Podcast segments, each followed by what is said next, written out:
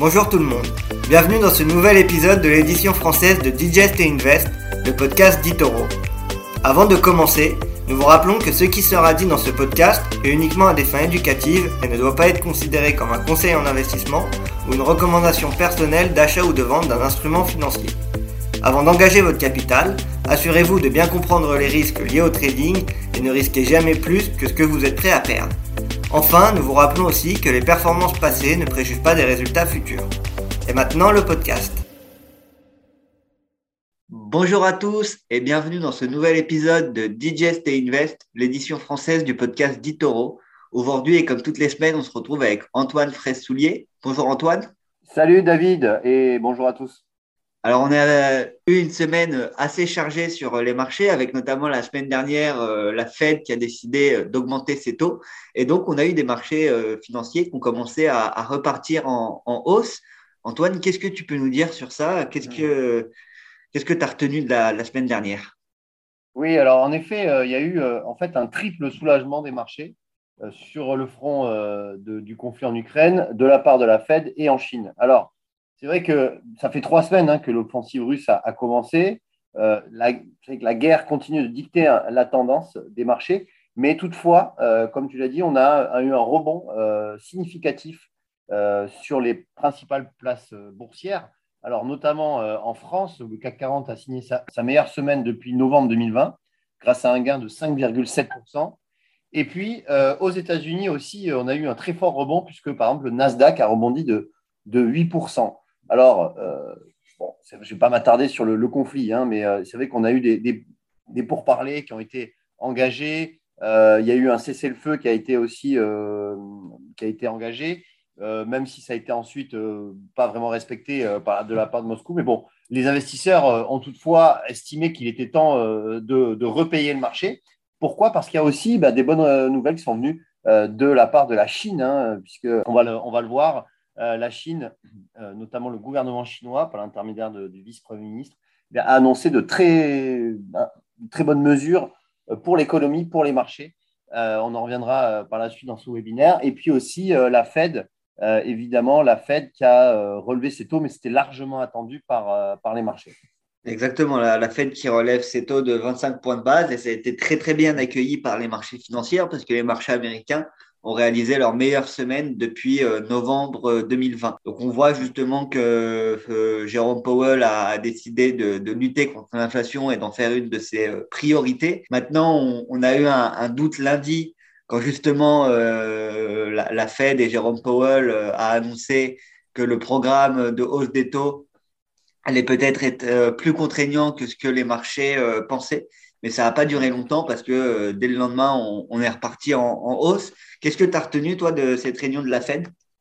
Oui, alors effectivement, euh, entre l'inflation et la croissance, euh, Powell a, choisi, c'est bien l'inflation. Alors, c'est vrai qu'il l'a considéré il y a un an comme transitoire, hein, cette inflation. mais depuis, bah, la hausse des prix s'est installée et, ne cesse de grimper, grimpe mois après mois.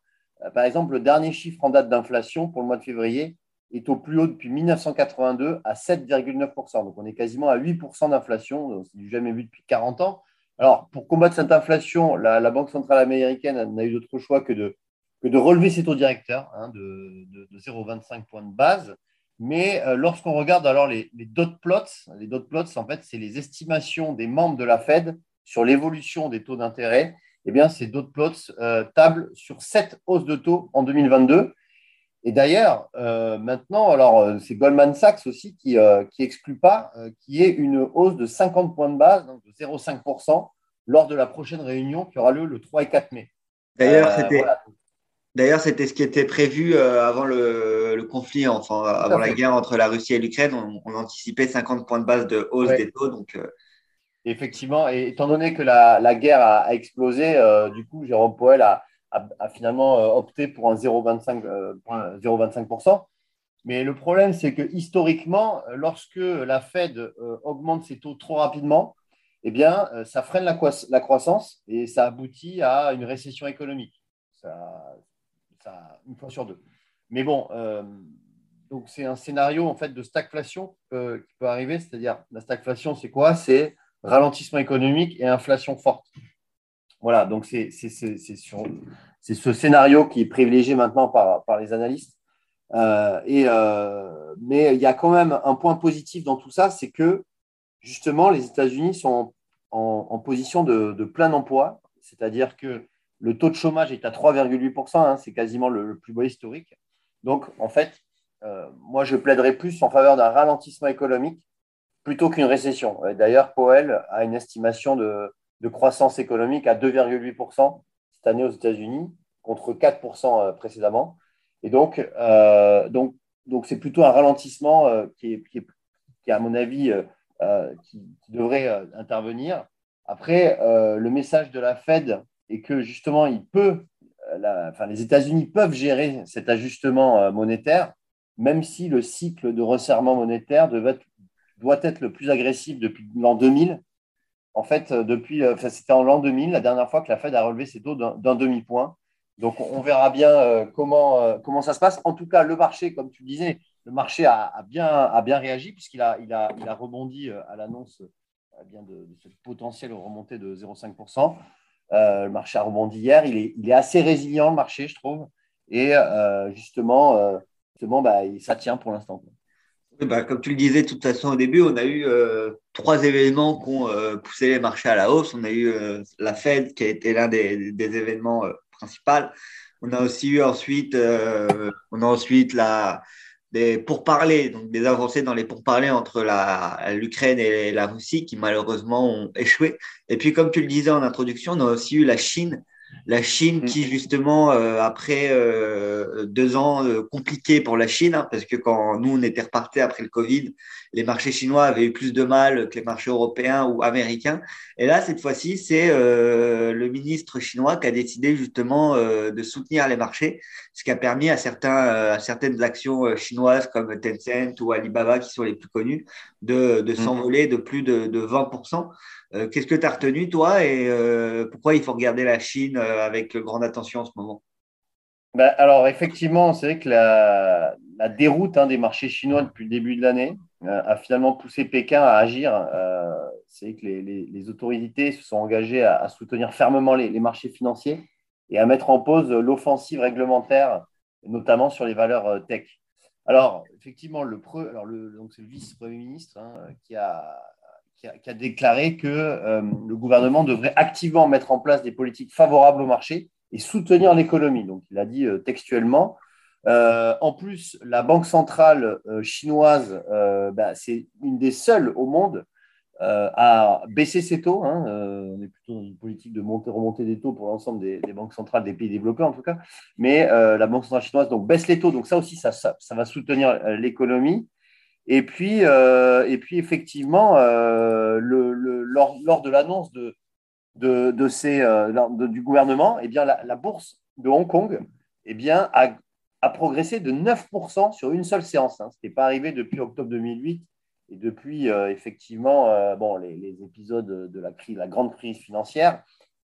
mais ça fait suite quand même à une chute de 20% depuis le début de l'année. Donc, ça à remettre en perspective. Hein. la, la, bourse chinoise est encore euh, en, forte baisse depuis le début de l'année.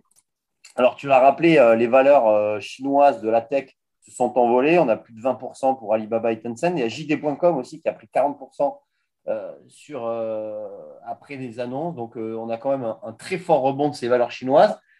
Et selon moi, ça devrait quand même être le début hein, d'un rebond plus, plus long terme, plus moyen long terme, on va dire. Pourquoi? Parce que j'ai dit d'ailleurs, la, donc la Banque centrale chinoise euh, baisse ses taux. On a quand même, euh, un, marché, on a quand même un, marché, qui est marché chinois qui est le, plus, le moins cher au monde, avec un PER à, à 9 fois les bénéfices. Hein. C'est un PER en moyenne qui, est deux fois plus inférieur que celui des États-Unis, parce que le PER euh, des marchés américains, c'est 18 à peu près. Donc là, on a à 9, donc on a vraiment un marché peu cher.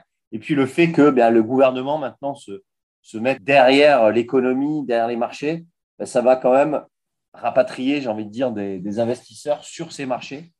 Donc, on, va voir. Pour l'instant, c'est le début, mais c'est, est-ce que c'est le début d'un mouvement euh, plus long terme? Bon, pour l'instant, on ne peut pas y répondre, mais en tout cas, c'est vraiment, euh, il y a quand même je dirais, un, point d'inflexion sur ces marchés chinois qui maintenant pourraient quand même surperformer parce qu'on a aussi l'économie, les ventes au détail, la production qui est en hausse de 7%. on a quand même une économie qui, est toujours bien présente et qui, fonctionne. Bah, écoute, on, suivra ça, mais euh, je pense que je suis assez d'accord avec toi. Je pense qu'on a eu une forte correction sur les valeurs chinoises. Là, on a un marché qui est relativement euh, peu cher, comme tu le disais, hein, parce qu'avec un PER de 9 comparé à 18 aux États-Unis, on est quand même euh, deux, fois, deux fois en dessous.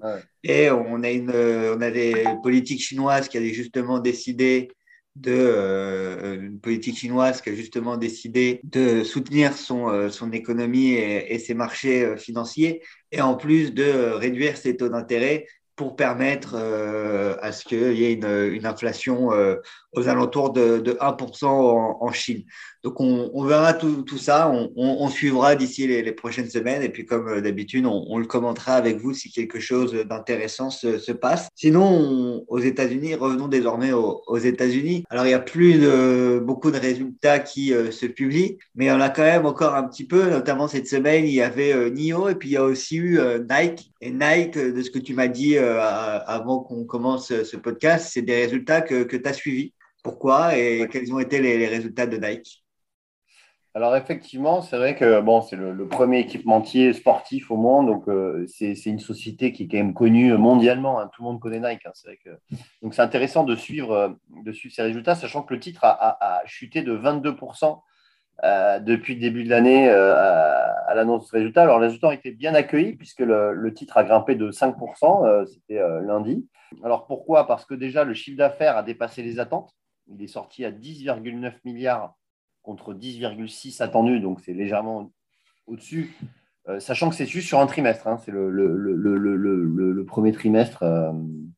le premier, non, enfin, arrêté au 28 février, c'est-à-dire que euh, bon, le, trimestre se termine le 28 février pour Nike, hein, ça, peut arriver. Euh, lui, euh, le, profit, c'est-à-dire le résultat net, lui, s'est établi à 80 cents, 87 cents pardon, par action contre 71 anticipés. Bon, par contre, c'est un peu moins que, le, précédent profit qui était à 90 cents par action, mais bon, ça reste super aux attentes. Pourquoi? Alors, bah, déjà, la, hausse des coûts du fret et de la logistique, par exemple, en Chine, entre la Chine et Los Angeles, a triplé sur un an. Donc, ça, c'est quand même un, gros problème. Les délais, de, les délais livraison aussi sont détériorés au cours, du trimestre, hein, puisque le transport maintenant en provenance d'Asie met six semaines de plus qu'avant la pandémie. Euh, donc, ça aussi, euh, euh, c'est un sujet d'inquiétude pour Nike. Donc, et, en plus de ça, le groupe a fermé ses 120, ses 120 magasins euh, de Russie, hein, euh, alors qu'il continue à payer ses employés. Donc, euh, donc ça aussi, c'est quand même des, prévisions qui sont, qui sont quand même mauvaises pour Nike. Et c'est c'est pour cela qu'on peut expliquer d'ailleurs la, la, chute du titre depuis le début de l'année, sachant que eh bien, l'équipementier sportif n'est pas en mesure de faire des prévisions pour, pour l'année en cours parce que avec l'inflation, euh, le conflit en Ukraine euh, et les, perturbations dans les chaînes d'approvisionnement, eh bien, bah, le, groupe n'a pas pu faire de n'a pas pu faire de, prévision pour l'année en cours. Mais bon, euh, le titre a quand même rebondi malgré cela parce qu'on est parce qu'on quand même on a on a quand même un, chiffre d'affaires et un résultat net qui était super aux attentes et, et malgré tout, on a un titre qui a, quand même fortement chuté depuis le début de l'année. Ça ne correspond pas forcément à la, réalité économique derrière. Donc euh, voilà. Mais euh, en tout cas, euh, Nike est quand même très impacté par les conditions économiques bah, actuelles. Ouais, après, comme tu le disais, on est passé quand même de, 175 dollars à, enfin, un peu plus de 175 dollars sur Nike au, plus haut. Mm. on a tapé un, point bas et on est venu rebondir aux alentours des, des 115 des 115 dollars. Donc, euh, on voit là, c'est bien reparti depuis l'annonce de ces résultats, parce qu'on est passé de 115 dollars. Là, aujourd'hui, on est aux alentours de 133. Donc, il euh, faudra suivre hein, comment euh, Nike va, va avancer et comment ça va, comment ça va évoluer d'ici les, les prochains mois ou semaines. Mais comme tu le disais, les résultats ont été plutôt bons. et euh, ils ont été supérieurs aux, attentes. Donc Nike qui reste en plus largement en dessous des objectifs de prix donnés par les analystes, hein, parce que l'estimation faible, elle était il y a quelque temps à 140 dollars. On est désormais en dessous, donc on est quand même sur un on est quand même, si on regarde le consensus des analystes, euh, le consensus des analystes, il recommande quand même encore un, achat fort sur, sur Nike avec une estimation la, la plus élevée à 195 dollars. Donc, euh, ce sera à suivre, mais euh, Nike est un, équipementier qui a, qui a, surpris cette fois-ci et qui, justement, va peut-être renouer avec les, les bénéfices. Est-ce que tu as autre chose que tu as regardé cette semaine ou c'est ou c'était les seuls résultats et après c'était vraiment de la, macroéconomie qu'on qu a attiré ton attention Oui, alors c'est vrai qu'en en, fait, on est vraiment dans la fin des publications de résultats. Il n'y a plus vraiment de, publications. Euh, maintenant, la macro et euh, la géopolitique, ça, vraiment ça drive les marchés. Donc moi, de mon côté, c'est euh, à peu près tout. Maintenant, non, juste pour terminer, en disant que les, marchés ont vraiment fortement rebondi, on peut le dire quand même, 8% hein, même pour le Nasdaq la semaine dernière. donc Maintenant, on est un peu à la croisée des chemins. Donc, euh, y a, si on voit le verre à moitié plein, on se dit bah, c'est le début quand même d'un rebond significatif et les nouvelles sont pricées. Et si on voit le, verre à moitié, à moitié vide, on se dit bah, la guerre n'est pas terminée, on pourrait avoir quand même d'autres surprises négatives. Donc, c'est vrai que bah, la guerre n'est pas terminée. Donc, euh, toujours attention, hein, euh, toujours attention. Après un fort rebond comme ça, euh, faire attention quand même qu'il n'y ait pas une deuxième, une deuxième jambe de baisse euh, et, se prévenir, et se, se prémunir d'une éventuelle baisse des marchés. Quand même. Surtout qu'il y a quelque chose qu'on n'a pas, euh, qu'on n'a pas évoqué du tout dans le podcast. On a parlé de la Chine. Parlons de la Chine, il y a quelque chose qu'on a évoqué dans le podcast de la semaine dernière, qu'on n'a pas évoqué dans le podcast de cette semaine, c'est la crise sanitaire avec la pandémie qui revient et certaines villes chinoises ont justement décidé de reconfiner leur population pour euh, éviter, euh, voilà, éviter que l'expansion de la, pandémie. Donc, il euh, faudra, suivre ça aussi, parce que si la pandémie revient. Justement, à ce sujet, à ce sujet j'avais vu Shenzhen, c'était la ville de Shenzhen qui avait été confinée. et en fait, il semblerait que ça, ça commence à se déconfiner déjà. Il y a une autre ville qui est moins importante qui se, qui se confine. Donc, ils sont toujours dans une stratégie zéro Covid. Mais après, je pense que c'est assez, c'est assez limité quand même. Ça va, ça va impacter par contre les, chaînes, les, délais de livraison, euh, les chaînes d'approvisionnement, etc. Ça, c'est pas bon pour le business en général. Mais euh, ça reste limité sur le, nombre quand même de, la population chinoise qui est, extrêmement euh, élevé. Quoi. Bon, écoute, on suivra tout ça avec attention. En tout cas, c'est plutôt bon signe. pour une fois qu'on a une, une Ça fait longtemps en 2022 qu'on a eu de fortes corrections, qu'on a eu beaucoup de, de marché euh, avec des signaux euh, plutôt négatifs. une fois qu'on a des signaux assez positifs qui sont envoyés par le marché, avec un rebond, euh, des politiques monétaires de la Fed qui étaient plutôt bien accueillies, une guerre entre l'Ukraine et la Russie qui est quand même en train de se calmer et d'avancer dans, dans le meilleur sens. On a, en tout cas, pour le moment, on n'a pas une escalade des, des tensions.